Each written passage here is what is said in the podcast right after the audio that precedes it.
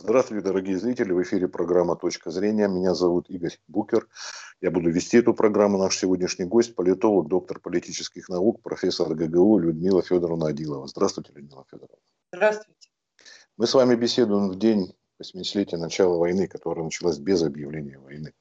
Мы знаем прекрасно, что только через полтора где-то часа посол Третьего Рейха Шуленбург прибыл, чтобы Молотову дать ноту.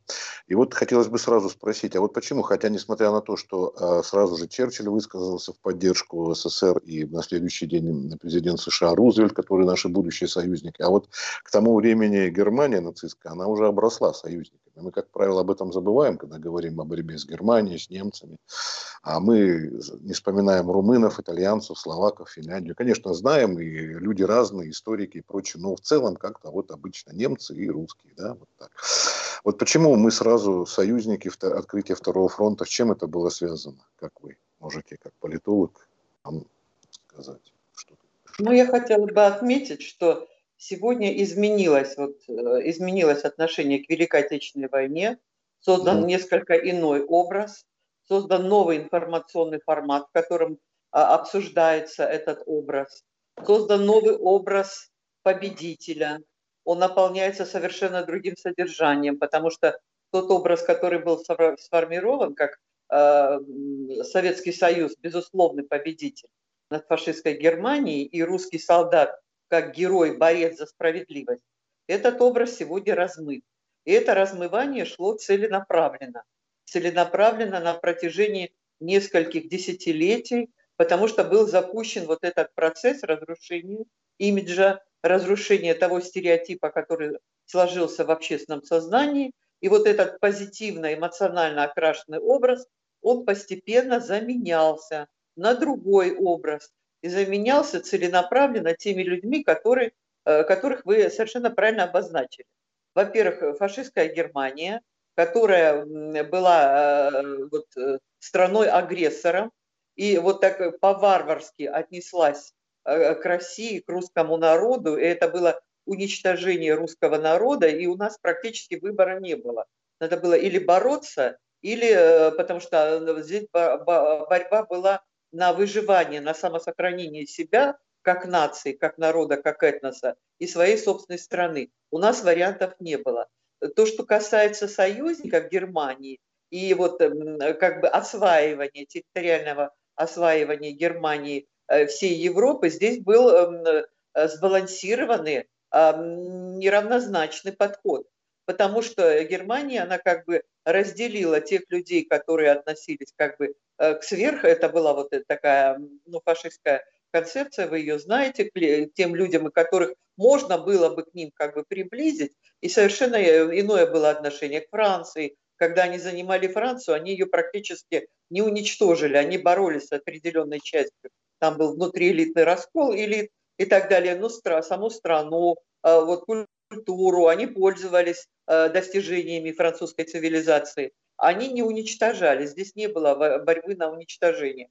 То, что касается румын, то они как бы э, очень у них такой прагматический, э, прагматический подход был, они сразу перебежали стан победителя, как они считали в тот период, что Германия является победителем. Чехи тоже никакого сопротивления не, э, не, не, не осуществили. Почему? Это сегодня по-разному трактуется. Некоторые смотрят с чертами характера, приспособленчеством, э, прагматизмом, э, флюгерским таким подходом, э, умением почувствовать тоже победителя. Потом частично они, может быть, разделяли идеи, потом территориальные вопросы пытались осуществить с помощью фашистской Германии.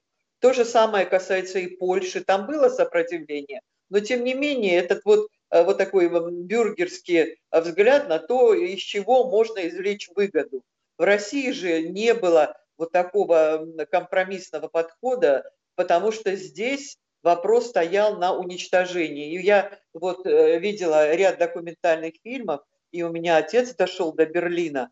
Он был фронтовик и человек, который работал долгие годы в журналистике, и он все фиксировал, вот у него оставался его дневник. И вот он рассказывал, как вот эм, продвигались наши войска, как формировался вот образ, формировалось отношение И, в принципе, к России, к русскому солдату было крайне позитивное отношение во всех этих странах, даже странах-сателлитах. Той же самой Польши, которая сегодня э, вот, агрессивно очень ведет себя по отношению к России, Румынии и так далее. Он Румынию не освобождал, но Польша, вот у него было э, множество зарисовок, рассказов, которые он даже получил польские награды, называлась «Завислой за рекой». Он описывал сюжеты, их воспринимали как борцов за справедливость. И борцы за справедливость получали должное, цветы, там, фрукты, э, хорошие отношения и образ борца за справедливость, они как раз русские солдаты и пронесли. Но мы живем в новое время, и сегодня вот в юбилей, э, такой печальный юбилей, когда фашистская Германия так варварски вторглась в нашу страну, и мы можем фиксировать то, что кардинально изменилось отношение к России, э, кардинально относи, изменилось отношение к войне. Это здесь еще и различного рода выгоды, которые они пытаются извлечь и уравновесить как бы и фашист, образ э, Гитлера, образ Сталина, э, как образы расчеловечить и образ народа, расчеловечить подвиг. Это вот, вот этот процесс был, был запущен давно. И сейчас он находится на самом пике. То, что касается Рузвельта и Сталина, ой, Рузвельта и Черчилля, Черчилль, он всегда был хитрый лис, и он по-разному реагировал, он всегда ненавидел Россию, и вот эта ненависть к русскому, э, э, не только солдату, к русскому человеку, к России в целом, она проявлялась на его, на его э, и повлияла на его политические решения, тянулись открытием Второго фронта. То, что касается Рузвельта, он был более прагматичный, взвешенный человек, и как раз, может быть, и в большей степени его можно отнести к тем людям, которые относительно доброжелательно был настроен по отношению к России. Но на что хочу обратить внимание? Мы находимся в таком завершающем, я считаю, цикле э, крайне негативного отношения к России, расчеловечивания а, образа победителя, создание образа врага и, и наполнение совершенно новым контекстом, э, контентом, наполнение Э, вот образа Великой Отечественной войны. Это связано с определенным итогом. Э, часть людей, которые э, воевали, реальные победители, они уходят. Их оценочные суждения исчезают.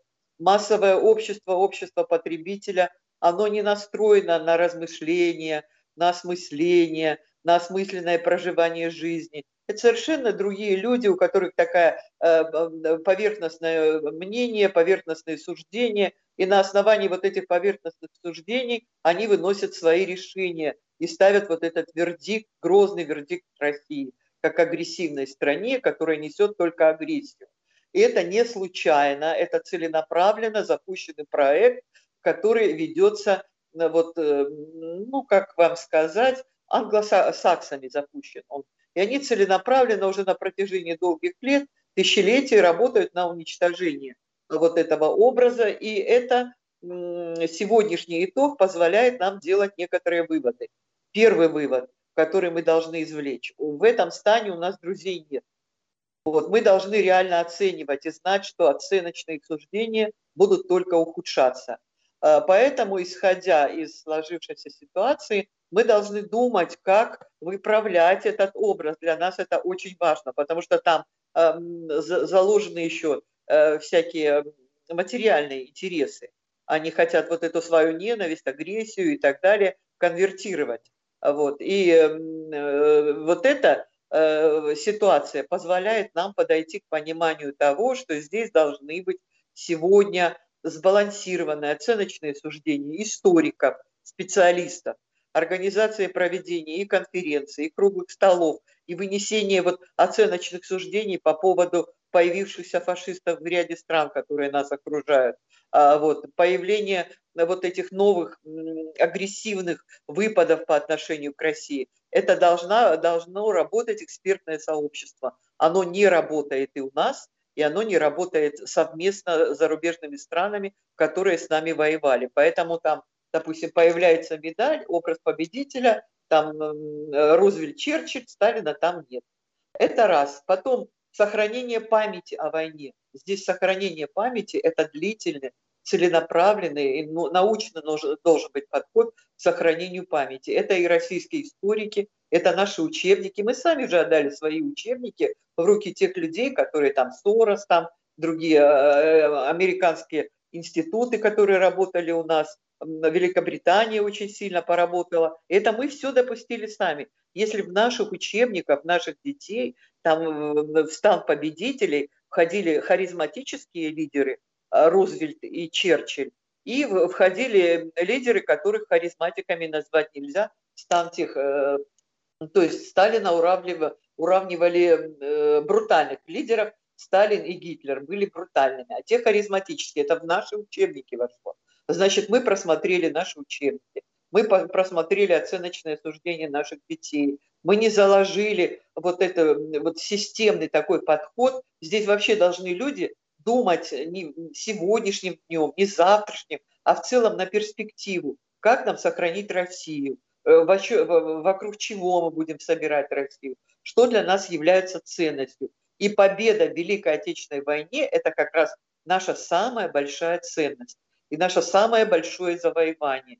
И сохранение памяти о Великой Отечественной войне – это должен быть научный подход, это должен быть труд историков, труд политологов, политтехнологов. И здесь еще мы должны понимать, что ведется геополитические такие игры, потому чтобы расчленить Россию. Вот э, почему вот сегодня мы смотрим Армения, допустим, там такие суматуры, э, процессы, которые ну, связаны со сменой властью и так далее, которые привели в целом э, к политическому поражению той, той концепции, которая была заложена ну, вот Соросом и его людьми, которые были в его проекте.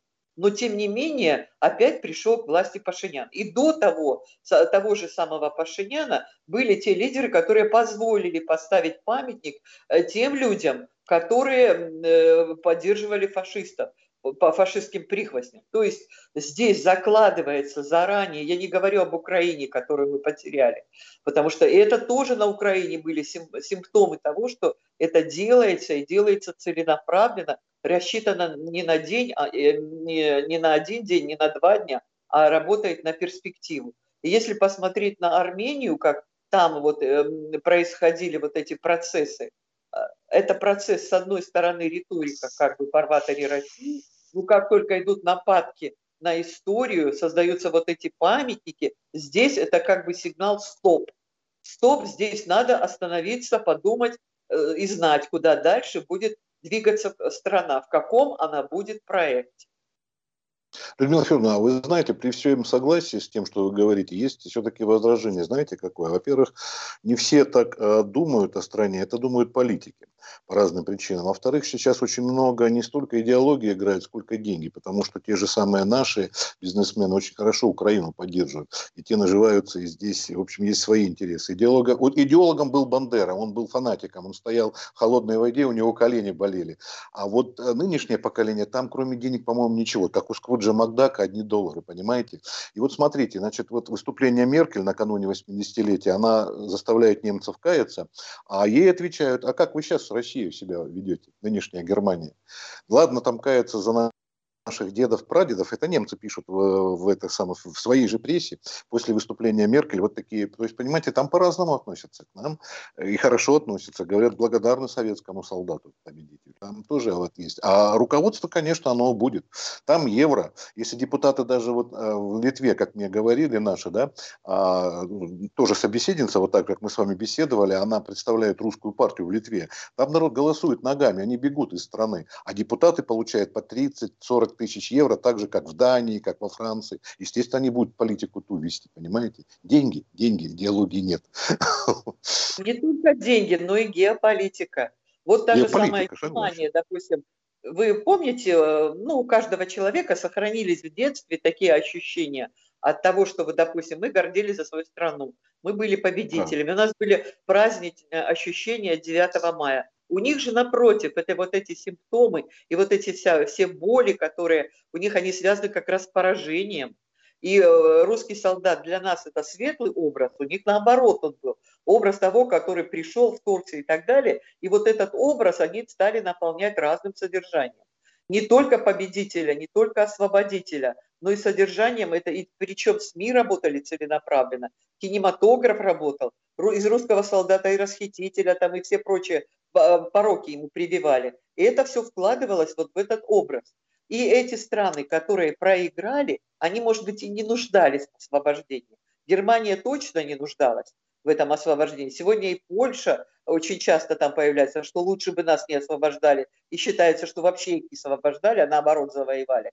А вот э, Румынии я вообще не говорю, крайне негативное отношение. Э, они, оно сформировано было целенаправленно. Чехи такое двоякое отношение. Их освободили, но они не хотят, чтобы были, они были освобожденными. И потом вот эта память, которая сохранилась о том, что вот в их страну пришли, их освобождали, и только те, кто реально понимал и чувствовал вот этот гнет и понимал фашистские ужасы, фашистских застенков, концлагеря и так далее, этих людей становится все меньше и меньше, и они мало влияют на общественное мнение. И не забывайте, там мощнейший институт средств массовой информации.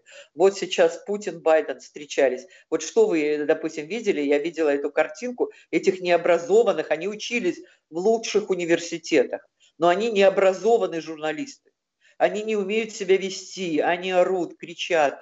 Вот у них эм, в их лексике вот эти выражения женщин, которые вышли из толпы, а не из университетских аудиторий. И поведенческие репертуары такие же. Они себя как вели безобразно. И плюс еще зашоренное сознание. Они мыслят стереотипно, они мыслят об одном а, одно и то же. То, что заложили вот в этот стереотип, они дальше не могут расширить свое представление о мире. И вот это злобное вот такое, как бы вот вам сказать, эм, вот это и стилистически э, проявляется вот эта злоба, это негативное отношение к России, э, вот, и вот эта вот эта агрессия, оно все заложено вот в этом образе. И эти люди, они как раз формируют общественное сознание. Человек, который задает вопрос президенту, я говорю о журналисте, он сидит, у нас любой студент второго курса, который уже изучал э, вот, э, конференцию, пресс-конференцию, брифинги и так далее, он знает, в каком сюжете он должен встать, произнести свой вопрос и как, и не смотреть смартфон. Большинство журналистов задавали вопрос по смартфону. Большинство задавали вопрос, Путин стоит, он сидит и комментирует сидя. Это вот это хамское, пренебрежительное отношение вот, э, к человеку, который персонифицирует Э, страну, это проявление не просто отношения, это проявление бескультурия, непрофессионализма, отсутствие профессиональной компетенции у этих людей. И они все это демонстрируют. Но все вот этот непрофессионализм перекрывается агрессией и массированным воздействием на общественное сознание. И оно перекраивается. Исходя из этого, нам тоже надо понимать, э, что у нас вот этот институциональный упадок, в котором мы находились в какой-то период времени, когда развалился Советский Союз, когда мы были, ну, вынуждены были, многие не хотели, может быть, э, вот этого разделения, и такое бессмысленное разделение произошло, когда э, вот в Беловежской пуще, даже не, не подумав, раздали вот эти территории, забирайте, не жалко, да, и забрали Севастополь, допустим, забрали Крым, а при, э, даже при, при простом э, ну, цивилизованном разделе, допустим, когда одна часть семьи расходятся с другой частью, они все делят. Делят, там составляют с юристами, все это обдумывается, все это заранее э, принимает определенные законодательные акты, решения и так далее. У нас же бессмысленно все это произошло, э, вот этот распад. И необдуманный такой э, распад с нашей стороны. Но, может быть, там западные стратегии, они все это обдумывали, но что он примет такой характер, никто даже представить себе не мог как вот в фильме, Иван Васильевич меняет, э, меняет профессию. Забирайте, э, не жалко му. То есть все позабирали. Волость, да. да, все позабирали, все поотдавали, было не жалко. А, а, а сегодня а... происходит переосмысление. Вы знаете, появляются книги у нас, наших же историков отечественных, что это сознательно было разрушение, причем началось она, и это закончилось при Ельцине, началось при Михаиле Сергеевиче Горбачеве, при Александре Николаевиче Яковлеве, там, или я еще лиц перечисляют, и даже чуть ли не уже дошли даже до Андропова, там тоже есть моменты. Но я хотел бы сейчас о другом спросить, смотреть, потому что передача у нас все-таки по времени ограничена. Вот что необходимо сделать для признания советского народа геноцида, понимаете? А мы, помните, даже в нацистской пропаганде говорили о жидо-большевиках, вот о Холокосте, Шоа, как называют, мы говорим, а, и вторыми говорят э, очень мало, а, но по отношению к маленькому народу, к цыгане были пострадавшим, очень много цыган погибло, но просто сам народ меньше гораздо, чем евреи или просто русские. А вот а, другие народы как-то вот о геноциде не принято говорить. Ну, понятно, что а, геноцид армян не хотят признать в Турции, да, допустим, мы знаем. А, ну, там сейчас есть какие-то определенные. А вот о геноциде советского народа практически никто эту тему не поднимает. А надо поднимать. Во-первых, здесь должны работать профессиональные историки и посмотреть, как работали вот наши коллеги э, в различного рода институтах, там Иерусалимский университет, они же начинали вот, и как они э, подходили э, к тому, чтобы вот создать э, как бы концептуальные подходы, концептуальные подходы к этой проблеме. Здесь должны работать историки, работать профессионально, работать с архивами, потом должны подключиться юристы и работать на этот проект профессионально, используя все компетенции, они у нас есть, и посмотреть, как это сделали вот в других странах, которые смогли предъявить вот эти документы. И сегодня э, практически нет такого человека, который мог бы там, допустим, сказать, что евреи не подлежали уничтожению, что не было там Холокоста и всего. Армяне очень активно работают, и диаспоры во всех странах, э, ну, кроме там Турции, допустим, э, очень активно работают. А, а Россия не работает, хотя практически здесь было поставлено и кинодокументалисты. Вы знаете, вот я несколько раз была на фестивале, совершенно неожиданно, в Севастополе проходит, называется «Победили вместе». Евразийская академия телевидения и радио там с другими структурами э, вот проводит этот фестиваль как раз на земле Севастополя уже давно, причем идет это уже лет 17, по-моему. И я увидела такие фильмы кинодокументалистов, это все сохранилось. Я была просто потрясена. Именно первые дни э, вот, э, захвата наших территорий, как они проходили. Вот это все сохранилось. Эти пленки каким-то образом попали, это э, снимали немцы, они попали к нам в наши архивы. И сегодня наши кинодокументалисты с ними работают. Это именно вероломное нападение. Это война на уничтожение, там это все присутствует. Вот всех этих документальных лентах. И почему не сделать Эм, хорошее документальное кино с, учетом того, как сегодняшняя аудитория воспринимает, создать вот эту группу, которая будет работать над проектом, переписать учебники в школах полностью, исторический период, историю подправить надо, историю обществоведения. Э, то же самое в гуманитарных вузах, вот, допустим, в таких как наших. У нас недавно защиты проходила, э, проходили диплома, и только одна была работа по сохранению памяти о Великой Отечественной войне. Кстати, молодой человек блестяще защитил этот диплом. Вот, и сам уровень защиты, и подготовка, и вызвал большой интерес. Это свидетельствует о том, что есть определенно, но в небольшой доли. Здесь необходимо увлечь, проводить и президентские гранты, президентские проекты, э, вот, и включать как раз, потому что для нас это уже сегодня вопрос не просто сохранения, вопрос выживания, понимание того, что вот э, мы попали в серьезную ситуацию, серьезную ситуацию, когда против нас ведется массированная война, информационная война, у нас нет инфраструктуры, и только используя наши ресурсы, вот у нас э, блестящие интеллектуальные способности наших людей, у нас прекрасный научный потенциал есть, и историков, создать группу, группу, но не таких э, вот этих а, обеспокоенных продвижением собственного имиджа и попадания в институты власти, а людей, которые именно многие годы занимаются этой проблемой. Создать и под их руководством вот, подготовить вот эти документы, предъявить эти документы. А документальное кино, эти фи фильмы, которые я видела, они показали, что есть все это, но почему-то это, мы с этим не знакомы. И вы знаете, там были представители других стран, они тоже были поражены. Они, вот я как раз после этого беседования, ой, теперь я понимаю, почему вы не сдались. То есть они видели, как нас уничтожают, а здесь было, что как бы лояльное такое отношение, как в Париже можно было выпить чашечку кофе, там и все прочее. С нами, к нам было совершенно другое отношение.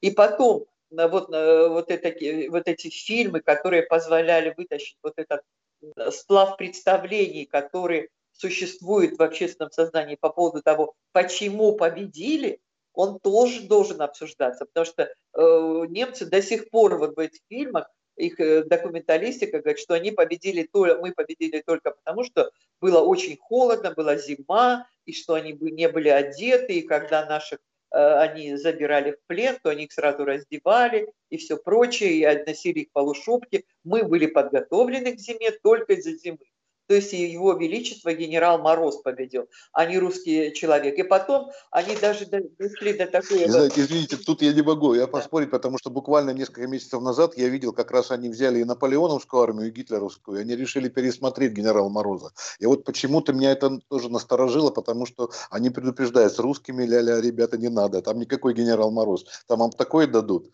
Вот стали да, пересматривать вот, очень вот, серьезно. Вот, а второй пункт как раз по поводу того, что другие да, Э, такое дадут. Еще перешли к русскому характеру. Сегодня говорили, Путину задавали вопрос о непредсказуемой России, а вот в общественном сознании там у них обсуждаются непредсказуемые русские. Почему они не сдавались?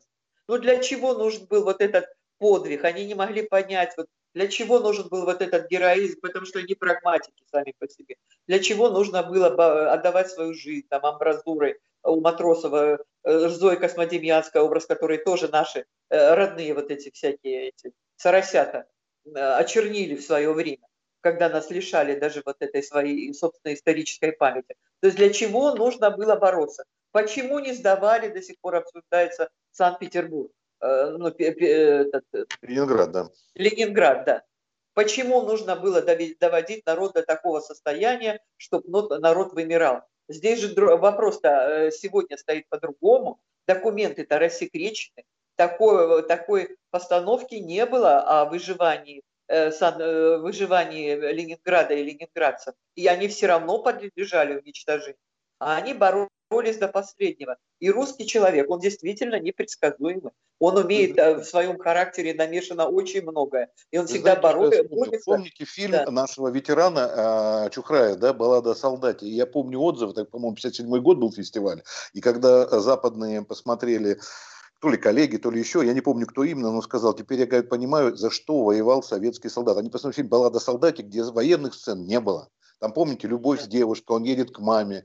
Вот почему советский солдат погибал и воевал. Кто-то сказал, Чухраю даже, по-моему, ну, кому-то из наших кинематографистов. Вот я помню, но это был 57-й год, там от войны прошло всего лишь ничего, и снимал человек, который войну видел, и, наверное, да, сцены да. военные.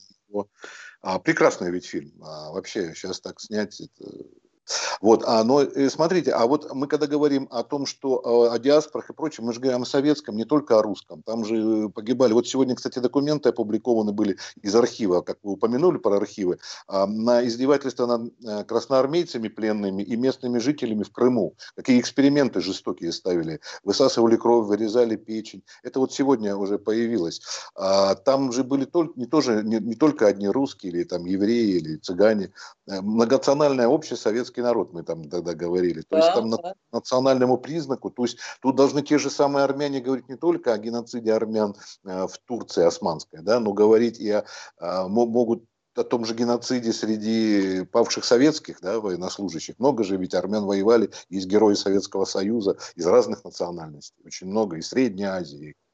И... Конечно, конечно. И, и армян, и грузин, да. и казахов которых очень много тоже было и погибали, и они, но они сохраняют память, но сохраняют тоже частично. Вот, допустим, казахи пока еще не попали в американский проект, они сохраняют память. Вот нам книги привезли о панфиловцах, у них очень э, такое трогательное отношение к героям, к ветеранам и так далее. Но те же самые грузины, они попали в американский проект.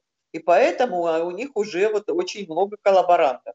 И армяне те же уже памятник тоже поставили коллаборантам. Это общий американский проект. И вот э, этот проект был обкатан на Украине. И если брать украинцев, это же практически один народ, русские, украинцы, в каждом из нас намешано очень много и украинской крови, многие э, люди ну, не просто там любили, знали и с таким преклонением относились э, и к украинцам, к крымским татарам и так далее, и относятся к их культуре, к их самобытности, к, э, их э, ценностям, которые они разделяют. И сегодня, когда вносятся, они попадают в вот этот проект, они становятся совершенно другими, чужими. И для этого чужие, э, вот для этого им надо уничтожить, чтобы полностью создать не просто образ чужого, но чужого, не похожего. А для этого нас надо разделить. И даже то, что нас объединяет, советское прошлое уничтожили. Они вспоминают о Голодоморе украинцы, э, казахи вспоминают джут,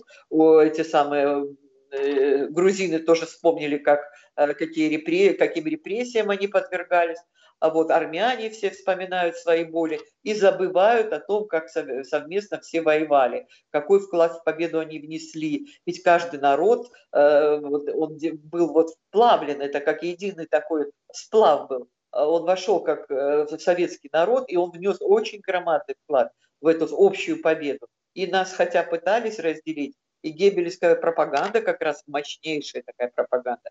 Мы до сих пор нюансы изучаем, и просто он в своем э, злой гений был, э, в своем ремесле очень неплохо разбирался. Они вносили очень большую лепту в том, чтобы расколоть э, советский народ по этническому признаку. Но у них это не получилось. И сегодня они как раз, вот используя вот эти технологические ресурсы, они делают все для того, чтобы разделить, расчленить, а память а память совместную память не сделать совместной, а в большей степени лелеют обиды, какие-то невыясненные проблемы и так далее. И вот, эм, знаете, э, на что хотела бы обратить внимание, особенно больно, образ солдата, образ солдата. Вот вы сказали о фильме Чухрая, ведь он создавался не просто на пустом месте, он создавался на основании реального подвига, реальных живых людей, которые победили ценой своей жизни, Сегодня трудно представить, чтобы были такие альтруисты, которые шли бы и защищали свою родину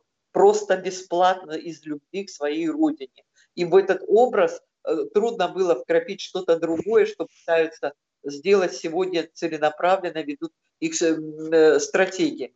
Э, ну, англосаксонские, особенно вот эти службы, которые работают целенаправленно, потому чтобы разрушить. Поэтому наша задача сохранить образ победы, сохранить образ победителя, победителя, борца и освободителя. И как только Россия станет свобод, ну, свободная вот от своих собственных вот этих людей, которые внутри находятся, и они очень много работали. Вот Яковлев, там его структуры, и люди его выкормыши, очень многие работают э, в структурах, и их тоже задача сделать Россию маленькой. А как только мы все объединимся и поймем, что нам быть маленькой – это смерти подобно, вот, сохранить свою страну, сохранить память об этой войне. По сохранению памяти нужны целенаправленные, научно обоснованные действия. И самое главное, сохранить образ борца-освободителя. И как только мы вот, и все, все структуры, и кинематограф, и телевидение, и радио, э, вот, и самое главное, вот, э, э, историческое сообщество, которое сможет вот на вот этом новом этапе расшифровать те документы, которые долгие годы лежали и не были востребованы. Мы сможем работать вот с учетом новой сложившейся ситуации.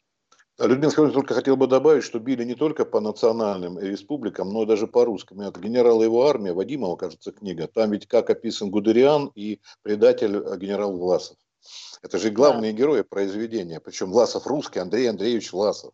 Русская освободительная армия. То есть не обязательно брать там национальные республики, ту же самую Украину, Закавказье и так далее. Вот и по русским били. А Гудериан там вообще просто самый положительный герой, по-моему.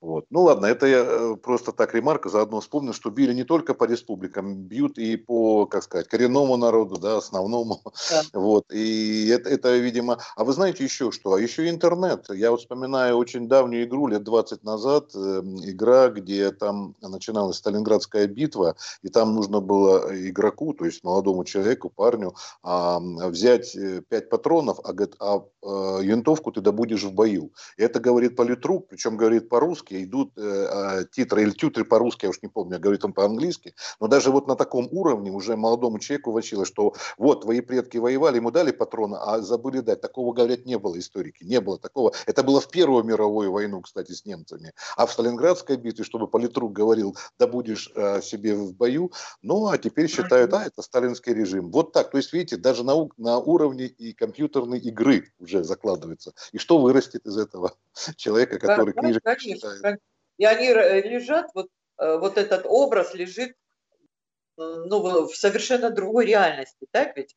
Это то, что касается вот этого медиапространства, касается интернета, это то, что зачем мы вообще не можем проследить то, что находится вне нашего воздействия. Здесь надо понимать, что и герои, и э, герои, вот, которые создаются мульти, мультфильмов, э, допустим, сериалов, они целенаправленно формируют этот образ и формируют эти представления, потому что большинство детей, они не читают, они не знают, вот, и бабушки, дедушки мало оказывают влияние. Вот я буквально на днях увидела у моего внука в его смартфоне там его стоит э, фамилия его друга и так далее. И за другом, что вы думаете? Его образ, который он сам себе там придумал, свастика.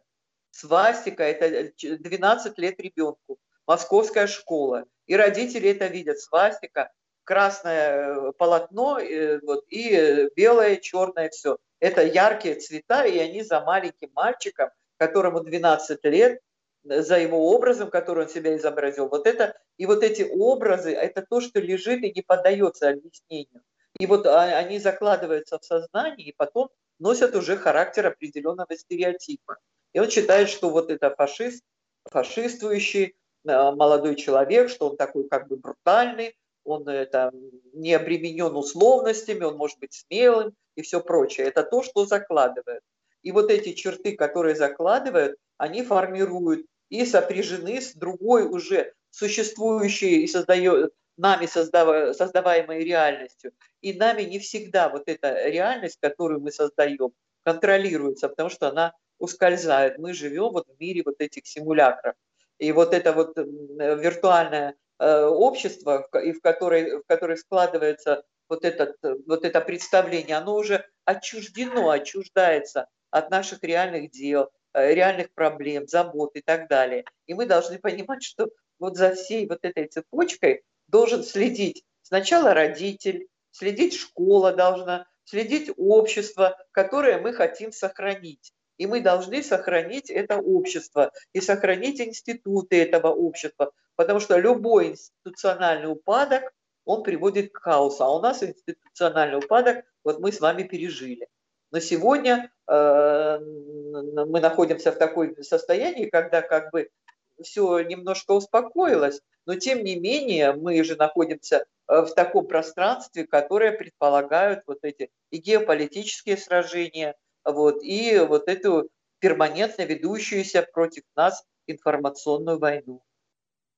Спасибо огромное за беседу, что в день 80-летия, день памяти, да, у нас и э, то, что вы подняли вопросы, которые э, вот не только обернуться да, назад, посмотреть, то, что он будущее будет, то что, то, что мы должны сохранить и передать э, дальнейшим поколениям, не потеряв. Вот. Мы-то воспитывались, например, я помню, мое по крайней поколение, мы видели фильмы о войне, мы вспоминаем.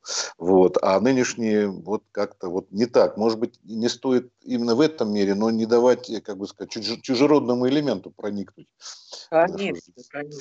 Спасибо огромное, вот, Людмила Федоровна, за беседу. Всего доброго, Спасибо. здоровья вам, удачи, вот, и до новых встреч. До свидания. Спасибо. Спасибо. До свидания.